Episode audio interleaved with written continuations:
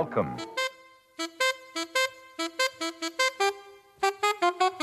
It don't mean a thing if it ain't got that swing. L'épopée des musiques noires. Joe Farmer, Nathalie Laporte. Fellas, I'm ready to get up and do my thing. jigida kani jigi misɛnya o man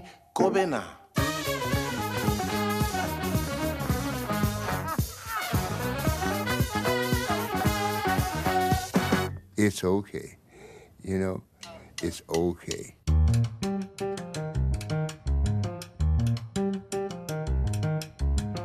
Alabama's got me so upset. Tennessee made me lose my rest. And everybody knows about Mississippi. Goddamn.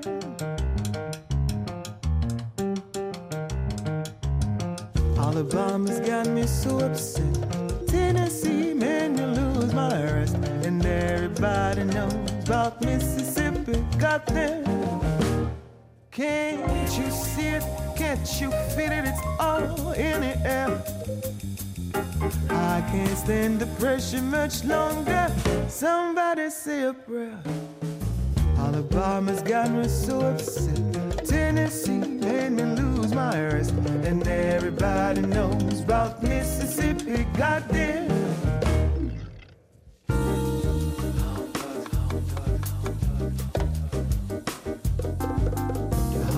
Hound on my trail. School children sitting in jail. Black cat across my path. I think every day is gonna be my last.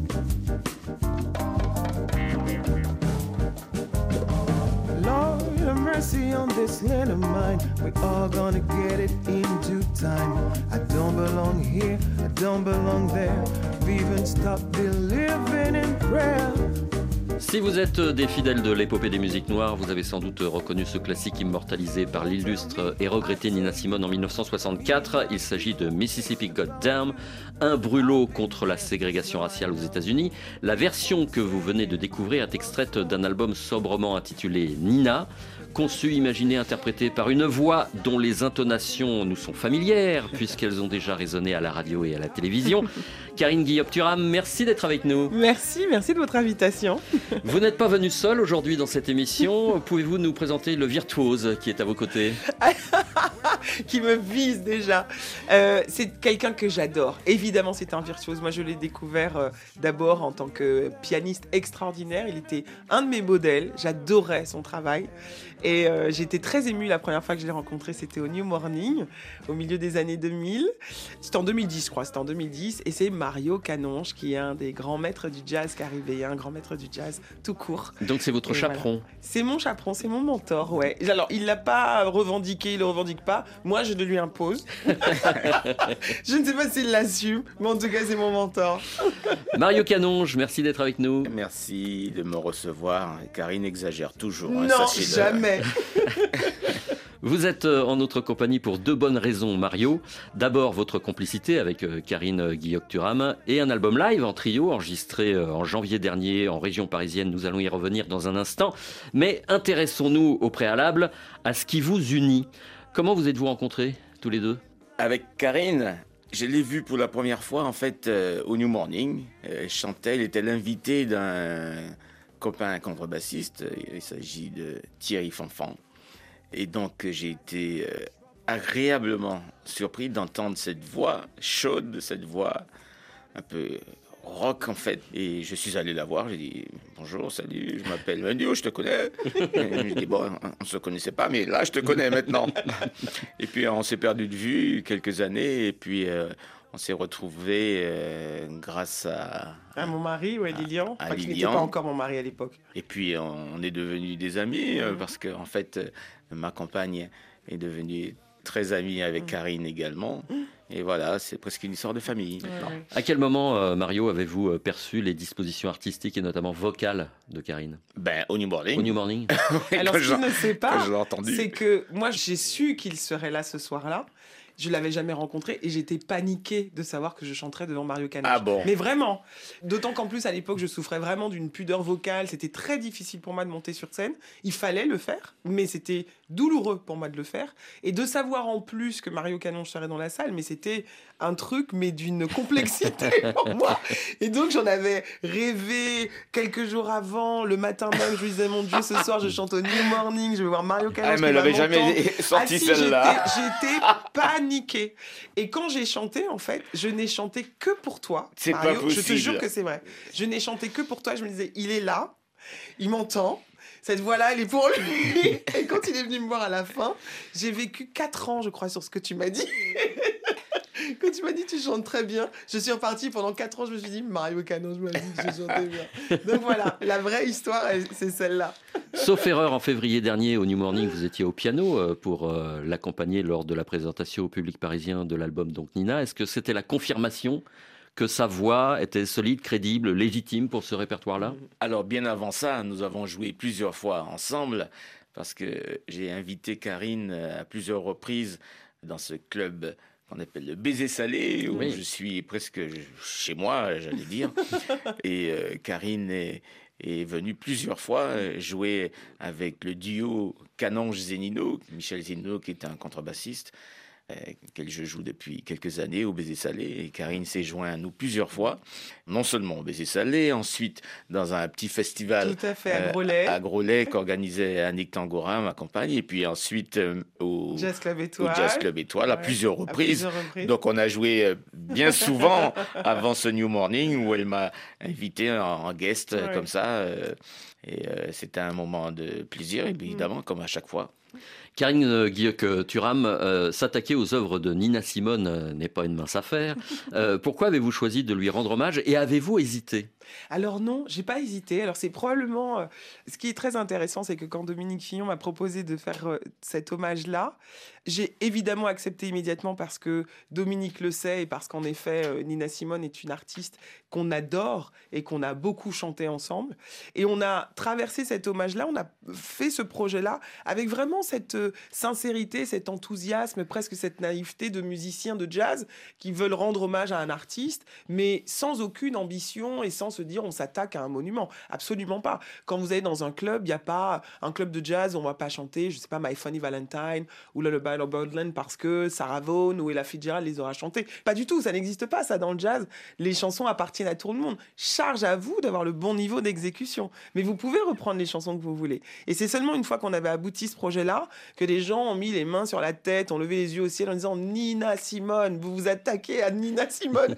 Et là, je me suis dit, on a peut-être fait une bêtise, mais vraiment, c'était, il n'y avait pas de. D'ailleurs, c'est un album quand on l'entend, vous l'avez écouté, Dieu vous le savez, qui est vraiment, il y a aucune ambition. On n'est pas dans une volonté de démontrer quelque chose. On est dans un plaisir de musicien, dans un hommage, quelque chose de très sincère et de très authentique. Au-delà de l'aspect euh, purement musical, euh, il y a aussi la dimension politique. Est-ce que ces prises de position sont aussi les vôtres? Ben, nécessairement. Moi, je suis une femme et je suis une femme noire. Bien sûr que je suis féministe et bien sûr que je suis engagée au service de l'égalité et bien sûr que je dénonce le racisme. Je ne conçois pas d'être une femme noire et en plus de ne pas avoir ces engagements-là. Et je ne comprends même pas que tout être humain ne soit pas engagé au service de l'égalité. Donc, de fait, ce sont des combats que j'ai en commun avec Nina Simone, bien sûr. Interpréter euh, Mississippi Goddam que nous écoutions à l'instant n'est pas anodin. Mhm. Est-ce que cette chanson vous paraît euh, toujours d'actualité? Oui, bien sûr qu'elle est toujours d'actualité. La preuve, c'est qu'on n'a jamais un niveau d'égalité et de sécurité tel qu'on se sent à l'abri. Jamais. Donc, euh, dès lors que le danger existe, dès lors que l'injustice existe, dès lors que la haine et le mépris existent, on n'est jamais en paix. Rappelons euh, que cette chanson dénonce les exactions racistes euh, Mhm. commises dans le sud des États-Unis au cœur des années 60. Euh, cet écho du passé vous concerne vous aussi 60 ans plus tard avec la même force Oui, bien sûr, parce que l'actualité malheureusement nous démontre à quel point est-ce que bah, le mépris et la haine sont des maladies euh, qui tuent les autres. De fait, on ne peut pas se soustraire à cette réalité et on ne peut pas vivre dans le déni. Et encore moins quand on est noir. Moi, le, le racisme, c'est une expérience quotidienne pour moi. Donc, euh, je ne peux pas vivre euh, ou faire croire que je vis dans un monde où tout va bien, c'est faux. Vous êtes, euh, Karine et Mario, euh, tous deux liés aux Antilles et à son histoire. Est-ce que le combat des Afro-Américains est aussi le vôtre? En d'autres mots, êtes-vous des militants à travers votre euh, art et votre culture, Mario Canonge? Des militants, oui, d'une façon différente. Nous n'avons pas, a priori, les mêmes problèmes qu'aux États-Unis, mais il y a une réalité qui est une réalité de certaines prises de conscience. Euh, à l'époque de la départementalisation, et Aimé Césaire s'est battu avec de très bonnes intentions, des erreurs également, mais euh, pour une espèce d'égalité, puisque nous étions colonies. Je disais tout à l'heure en antenne que ma mère m'a eu alors qu'elle était déjà assez âgée. Ma mère est née en 1921, donc il y a des choses qu'elle a connues. J'ai entendu des choses. Ma grand-mère est née en 1889, ma grand-mère. Souvent on dit il faut passer à autre chose et pour pouvoir avancer. C'est sûr qu'il faut avancer, mais pour avancer, il faut regarder derrière aussi. Ah oui. Il faut connaître son histoire. Évidemment, parce que sinon, euh, si on n'intègre pas les choses, on ne peut pas avancer comme il faut. Donc, euh, je suis conscient de tout ça et je- c'est vrai que je suis un militant au travers de ma musique, de ce que je défends. Et euh, voilà. Prenons votre répertoire, Mario Canonge. Est-ce la revendication d'une identité? Est-ce que chaque fois que vous montez sur scène, vous devenez le porte-parole d'une culture ancestrale? Peut-être de façon inconsciente. Mm. Lorsque je compose, je ne réfléchis pas à ça. Les, les choses sont en moi et sortent comme ça. Même si je suis influencé par énormément de musique, j'adore le jazz, euh, tout le monde le sait. Mais le potomitan, pour moi, c'est le tambour, c'est la musique de chez moi. Et donc, euh, il y a toujours dans ce que je produis des références à ce que je suis. Et je suis le mélange de tout ça. Je suis le mélange de cette musique antillaise, en même temps européenne, dans d'autres choses, et euh, Américaine. américaine pour le jazz. C'est un mélange de tout ça et je revendique ça et, et voilà. Écoutons en tout cas euh, Carnaval Blues, extrait de votre dernier album en public, et vous me direz si ce titre promeut ou non une culture et vos convictions.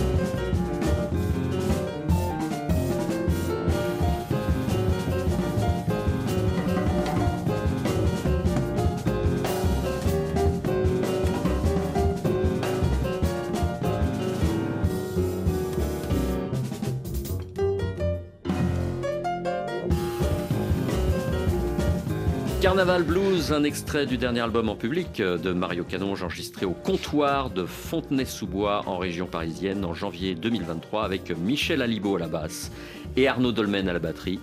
C'est du jazz, c'est du bélé, c'est du gros quart? C'est du carnaval blues. On appelle ça Et comme ça, on veut. et ça résume tout. ouais. Vous êtes en tout cas bien entouré avec euh, ces deux musiciens, Michel Alibo et Arnaud Dolmen, qui sont des virtuoses absolus. Et ce n'est pas euh, Karine euh, Guilloc-Turam qui va me contredire. Absolument, c'est vraiment des musiciens incroyables. Arnaud, j'ai la chance de jouer régulièrement avec lui, avec Mario notamment. Et, et récemment, au Sunside, on a joué ensemble. Incroyable sensibilité, c'est un batteur d'une finesse euh, et d'une générosité euh, incroyable, vraiment qui suit. Il est dans un suivi permanent du chanteur, du pianiste, du bassiste. Ça circule sans arrêt. C'est extraordinaire de jouer avec eux. Et Michel Alibo, alors j'ai jamais eu l'occasion de jouer avec lui, mais c'est quelqu'un que je connais depuis toujours, Mm. que j'appelle Dorian Gray, parce qu'il ne vieillit pas. Donc je lui demande où il a caché son portrait. Enfin voilà, c'est vraiment de très très grands musiciens. Et c'est vrai que Arnaud Dolmen a fait l'unanimité l'autre soir au Sunside à Paris. À vos côtés. Quel souvenir d'ailleurs garderez-vous de ces trois concerts parisiens du Sunside? La proximité avec le public, alors c'est vrai que j'ai chanté en club de jazz, mais je n'avais jamais présenté Nina en club de jazz. La proximité du public et un vrai ressenti d'énergie. Et le premier soir, notamment, il y avait beaucoup d'Afro-Américains dans la, dans la salle. Et il y a eu une, une connexion exceptionnelle avec eux, parce que c'est un répertoire qu'ils connaissent très bien, celui de Nina Simone, que Nina Simone était aussi une femme d'église, qu'elle a appris à jouer du piano à l'église, que sa mère était pasteur. Il y a eu un échange qui m'a beaucoup nourri, moi, et qui m'a poussé à explorer même autrement les chansons et à aller plus loin. J'ai grandi aussi, grâce à ces trois concerts-là, dans les possibilités qui m'étaient offertes grâce à ce que le public peut envoyer. Il y a parfois des publics qui sont euh, entre guillemets passifs, mais ça veut dire qu'ils s'amusent pas, ils reçoivent beaucoup, ils prennent tout ce que vous leur envoyez et c'est génial. Et puis il y a des publics qui sont vraiment actifs et qui sont vraiment eux aussi dans une totale générosité, qui vous envoient des choses. Et quand on suit ce flux-là, waouh, c'est exceptionnel. Nous parlions de métissage musical euh, il y a quelques instants avec euh, Mario Canonge. Le fait de jouer, de triturer le répertoire de Nina Simone à votre goût ne dénature-t-il pas l'esprit initial de cette grande artiste? Non, je ne crois pas. Déjà parce que il y a en effet 60 à 70 ans qui nous séparent, que l'époque est différente, que moi j'interprète les chansons comme une femme de 2023. Je l'aborde pas du tout de la même façon que ce qu'était Nina Simone. Elle est aussi le reflet d'une époque. Elle, elle s'est battue pour plein de choses, mais elle était aussi à l'image de son époque. Pour vous donner un exemple, I Put a Spell on You, je ne l'interprète pas du tout comme euh, une femme désespérée qui supplie un homme de l'aimer. J'avertis cet homme-là que moi je l'aime et que je vais lui jeter un sort. Point. Je suis une femme de 2023, je suis indépendante, autonome, je fais ce que je veux. Et j'avertis. Donc c'est aussi mon époque que moi je raconte dans la manière dont je chante Nina Simone. Et j'étais pas là du tout pour lui emprunter ses émotions et pour lui emprunter son vécu. Moi, je revisite son répertoire pour raconter ma propre histoire. Et sur scène, on carabéinise, je sais pas comment le dire, on caramélise, on met de la Caraïbe en tout cas dans son répertoire parce que c'est aussi ce qu'on a en commun. On a une source commune qui est l'Afrique. J'ai eu la chance en début d'année d'aller euh, au Ghana et au Bénin où j'ai été bouleversée, profondément bouleversée. J'ai rencontré qui j'étais quand j'ai mis mes pieds là-bas. Et j'ai aussi rencontré ces musiques traditionnelles qui sont extrêmement proches des musiques caribéennes, de nos musiques Guadeloupe, Martinique. Et ce qui m'a profondément frappé, c'est que si moi je vous raconte une histoire aujourd'hui, que vous la racontez à Mario, qui la raconte à Agnès, puis à Nathalie, à la fin de la semaine, c'est une autre histoire. On est Mmh. d'accord. Chacun ajoute son interprétation, etc.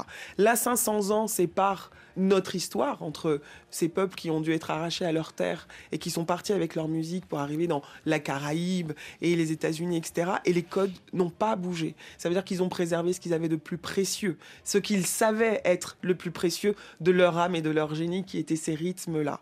Et c'est cette source-là qu'on a en commun avec Nina Simone, la source africaine. Et donc, quand moi, je réinterprète ces chansons en passant par euh, une énergie, un esprit caribéen, je continue à lui rendre hommage parce que je m'appuie sur la même source que la sienne.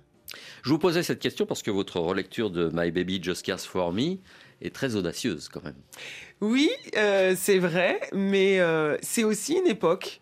En fait, c'est aussi une autre façon de chanter. Nina Simone l'avait déjà reprise avant elle. Nat Oui. King Cole a chanté euh, My Baby Just Cares for Me. Je crois que ça date Euh, des années 30. hein, Exactement. Donc c'était déjà une reprise qu'elle avait déjà elle mise à sa sauce quand elle cite Liberace ou Elizabeth Taylor. Elle cite des gens de son temps. Moi, je cite des gens de mon temps en parlant de Beyoncé par exemple ou Viola Davis que j'adore, qui est une des rares femmes noires foncées de peau à réussir à Hollywood et qui raconte toutes les difficultés qu'elle a rencontrées et auxquelles je m'identifie aussi en étant une femme noire foncée de peau, on a un vécu particulier, très différent. Nous sommes probablement celles qui sont les moins aimées sur Terre. Et donc il faut qu'on apprenne nous-mêmes à s'aimer et à être dans la réussite et dans la liberté absolue pour qu'on nous respecte et qu'on se respecte en premier lieu. Et donc c'est de tout ça dont il est question aussi. Et quand je dis dans My Baby Just Cares, even Viola Davis smile, je dis qu'elle est belle parce qu'on m'a pas assez dit que j'étais belle, parce que les artistes m'ont pas assez dit que moi, femme noire foncée, j'étais belle. Donc c'était important de rendre hommage aussi à toutes ces femmes noires et en particulier à Viola Davis. Et pour être honnête avec vous, on adore dans cette émission cette nouvelle mouture du classique immortalisé en 1957 par Nina Simone et revitalisé par vos soins en 2023.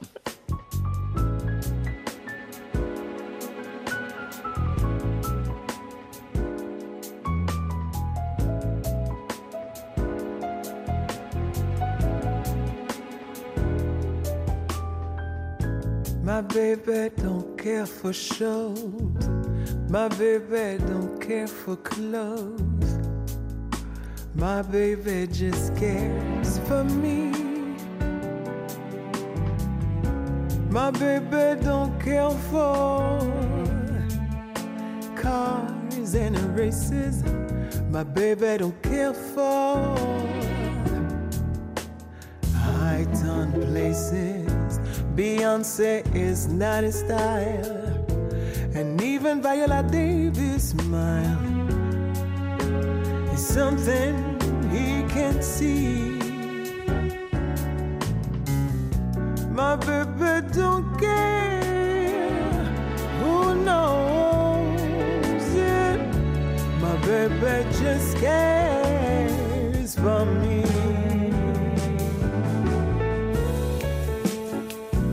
My Baby Just Cares For Me, une délicate version signée Karine Guilloc Turam en 2023 sur l'album Nina. C'est aussi un disque poétique, pédagogique, instructif, car vous contez son histoire tout au long euh, de cet album. Est-ce qu'il faut connaître son épopée pour apprécier sa musique? Je crois, oui. Je crois que lorsqu'on sait qui est Nina Simone, quels sont les piliers de son répertoire, quand on ne sait pas qu'elle n'a pas pu intégrer l'Institut Curtis de Philadelphie parce qu'elle a été percutée par le racisme de son temps, elle était non seulement noire, mais en plus elle était pauvre. Euh, donc c'était euh, deux des critères qui faisaient que c'était d'autant plus compliqué pour elle d'accéder à son rêve. Quand on ne sait pas ça, on ne comprend pas sa colère. Mm. Et probablement même qu'on ne comprend pas ses troubles qui prennent aussi leurs racines dans cette histoire d'une violence absolue. Et je pense que c'est important d'avoir cet éclairage-là pour que le répertoire de Nina Simone et que notre temps même prenne tout son relief et que même ceux qui ne sont pas directement concernés ressentent. Mario Canonge, en règle générale, est-ce qu'il faut avoir des connaissances historiques, culturelles ou musicales pour apprécier euh, une œuvre ou un artiste? Non, pas forcément. Il y a d'abord le ressenti, il y a le vocabulaire musical qu'on possède. Ensuite, maintenant, de connaître l'historique, c'est comme lorsqu'on lit un, un bouquin, une- on a une introduction qui présente euh, ce qu'on va lire. Ça peut être un petit résumé, quelque chose comme ça, mais pour moi, c'est d'abord le ressenti. J'ai précisé ma question, est-ce que je dois connaître les musiques caribéennes pour comprendre et vibrer sur votre musique par exemple? Non. Bien sûr qu'il y a des choses qui peuvent aider quand on sait que, par exemple, le, rythme du tambour est joué de telle façon. Peut-être qu'un musicien moderne va utiliser ça, mais changer des petites choses qui feront que, ah, on dira, ah, il a utilisé ça, mais il est allé ailleurs. Pour moi, c'est une cuisine, quoi, quelque part. Mais euh, toutes ces choses-là restent, euh, pour moi, dans la musique, c'est d'abord le ressenti. C'est vraiment, lorsque j'écoute euh, Jean-Sébastien Bach, par exemple, j'en prends plein la gueule sans avoir étudié forcément Jean-Sébastien Bach. Pour moi, c'est une sorte de ressenti. ouais. Mais est-ce que je ne rate pas quelques subtilités en n'étant pas musicien ou en n'ayant pas les codes culturels nécessaires? Ça, c'est autre chose. On peut rater des subtilités, mais l'essentiel, c'est quand même euh, l'émotion. Alors, on peut aller, c'est vrai, dans les analyses, euh, mais euh, je suis persuadé que l'essentiel n'est pas là. Il y a parfois des regards, des sourires entre musiciens et on ne sait pas pourquoi quand on n'a pas les clés de compréhension euh, durant un concert. Oui, parce que en fait, euh, ce qui compte, c'est euh, cette espèce de communication qu'il peut y avoir entre des musiciens. Il y a des codes, c'est sûr, mais il y a aussi l'art de transgresser les codes et de comprendre dans l'instant quel chemin on va emprunter. Et lorsque vous voyez des musiciens sourire, c'est parce qu'ils ont emprunté un chemin dans l'instant qui n'était pas prévu pour quelque chose qui marche, qui fonctionne. Prenons par exemple euh, Vide Bocaille. Que pourriez-vous euh, nous dire sur ce titre pour que mon écoute, notre écoute, soit plus éclairée? C'est une begin que j'ai. En fait, je dois dire que lorsque je compose, les choses viennent euh, assez rapidement. Je ne reste pas. Ça ne me prend pas des jours pour composer un morceau. Je le compose en une fois pratiquement. Mais après, je peux passer du temps pour peaufiner certaines petites choses, certains détails. Mais le gros me vient assez rapidement. Et donc, c'est une begin assez enjouée, C'est vrai avec une mélodie euh, simple, mais rythmique. Je vous crois sur parole, Mario Canonge. Voici Vide Bocaille, mesdames, messieurs.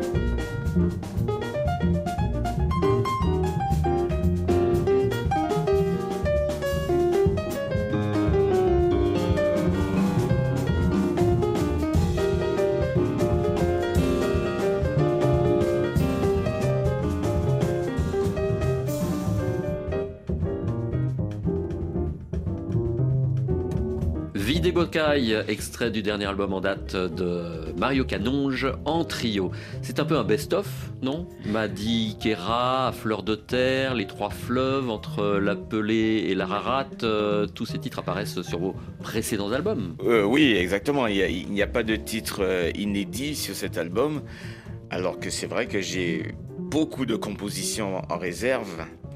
En fait, cette période du Covid a été pour moi très Productive. productive. ouais. Je n'ai jamais autant composé, donc j'ai des paquets de trucs qui sont là. J'ai encore beaucoup de projets, j'espère. L'album Nina est aussi un best-of, en quelque sorte. oui, des œuvres de Nina Simone. Mais oui, oui. absolument. Ouais. Est-ce qu'il y a des chansons que vous avez finalement mis de côté? Ah ben il y en a beaucoup, parce Ouais. qu'elle a un répertoire euh, très Énorme. très vaste. hein. Nina Simone, je sais pas, probablement plus de 400 ou 500 chansons. Et il fallait faire des choix. Mais oui, en effet, et ce sont des chansons d'ailleurs que je reprends sur scène. Feeling Good, il y a Sinner Man, que j'adore absolument. Il y a euh, I Wish I Knew How It Feels to Be Free. Quelques-unes des chansons qui ne sont pas euh, sur l'album, mais qu'on retrouve sur scène, bien sûr. J'aurais bien aimé entendre euh, votre relecture de For Women Ah oui. ou euh, Wild is the Wind, Ouais, par exemple. vrai, Ça aurait vrai. donné quelque chose d'assez intéressant. Ouais. Est-ce que vous avez prévu de les ajouter à votre prochain concert parisien? Euh, non, ça n'est pas prévu, mais peut-être. Écoutez, je vais réfléchir. Réfléchissez-y et vous me direz. C'est donc une commande. a une commande, voilà. Je rappelle donc que vous serez à la Cigale à Paris vendredi prochain, 27 octobre, et je ne peux qu'encourager nos auditeurs euh, parisiens à aller vous applaudir. Quant à vous, Mario Canonge, vous produirez en trio avec euh, Michel Alibo et Arnaud Dolmen le 14 novembre au New Morning, l'un des temples du jazz en France. Merci mille fois à tous les deux d'être passés nous voir. Merci, merci, Merci beaucoup, merci. Merci à Nathalie Laporte pour son exigeante euh, réalisation du jour et merci de noter une dernière recommandation. Le bassiste Marcus Miller est actuellement en tournée en France. Il sera notamment le 14 novembre à Lille et le 15 au Grand Rex à Paris. C'est tout pour aujourd'hui. Passez une bonne semaine. On se retrouve dans 8 jours. Dans quelques instants, le journal.